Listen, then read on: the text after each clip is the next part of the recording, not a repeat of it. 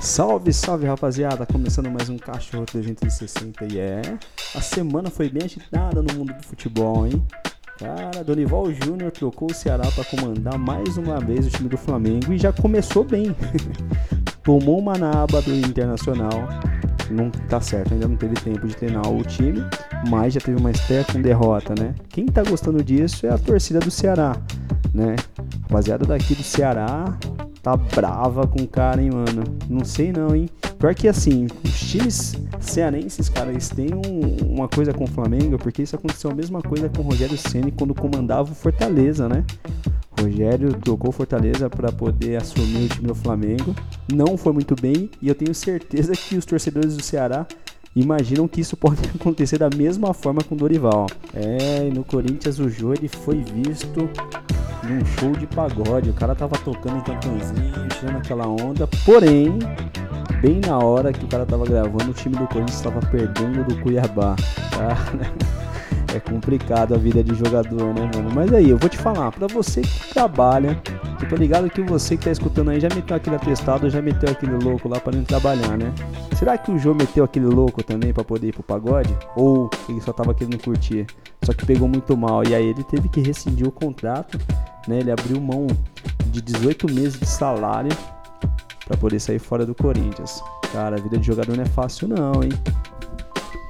E na classificação do Campeonato Brasileiro Masculino já se passaram também a décima e a décima primeira rodada. O Palmeiras está na frente com 22 pontos, seguido do Corinthians de 21 e em terceiro o time do São Paulo com 18 pontos. É, os times paulistas estão fazendo bonito, né? Nesse início de campeonato. Vamos ver até quando isso vai durar. No Campeonato Brasileiro Feminino, o Internacional assumiu momentaneamente a liderança, já que o Palmeiras ainda vai jogar contra o São Paulo né, para defender a liderança. Mas a disputa está bem acirrada, né? Cara, e na política aconteceu algo bizarro. Eu queria primeiro saber de você quanto que você é fanático por política, porque teve dois caras que chegaram ao extremo do fanatismo, cara. O senhor Carlos Leonardo da Silva desafiou o senhor Joaquim Xavier a apostar o Butico. É, o Butico, cara. Na eleição para presidente do Brasil de 2022. Ou seja, cara, o perdedor da aposta deverá dar o butico ao vencedor da aposta ou a uma pessoa que o vencedor determinar. Cara, como que os caras fazem isso? é muito fanatismo, muita idiotice. Não é possível, cara. Olha o extremo que estamos chegando. Mas agora é o seguinte, vai ficar todo mundo agora curioso para saber qual que vai dar o fim, né? Será que o senhor Carlos ou o senhor Joaquim que vai ganhar essa aposta? Aguarde aí que a gente vai noticiar aqui no Cachorro 360. É, e o Google que vai ter que pagar um valor de 118 milhões de dólares a funcionárias em processo sobre igualdade salarial. É, meu amigo, se a moda pega, tem muitas empresas aí que vão à falência, hein? A gente sabe que a igualdade salarial é uma coisa que não é de hoje, né, que vem essas discussões. Tem muitas empresas que precisam de reavaliar suas é, suas faixas salariais, né? E pelo menos vai ter que pagar, né? Isso que é bom, que pelo menos a gente sabe que aí as funcionárias que têm direito vão receber aquilo que, que vem lutando. Então fiquem atentos aí, cara. Lutem pelos seus direitos, porque é uma bolada que o Google vai ter que pagar.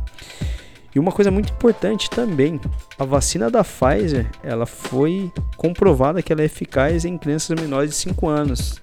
Porra, que ótima notícia, né, meu? É bom saber que em breve aí nossos pequenos aí com menores de 5 anos também vão poder ser vacinados aí para ficar, né, pra gente poder ficar um pouquinho mais tranquilo. E a gasolina que deve cair em dois reais e o diesel em um real.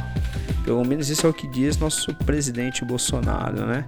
Cara, ele fez essa ação aí, ele até se pronunciou e agora está no Congresso para que o pessoal possa aprovar porra, meu, um direito nosso, né? O pessoal cai lá, agora a gente depende do pessoal para poder ir para frente ou não. Mas pelo menos estão dizendo que o Senado deve votar, né, no teto para o SMS já nessa segunda-feira. Então, possivelmente na próxima semana a gente já vem com boas notícias. Isso pelo menos é o que a gente espera, né?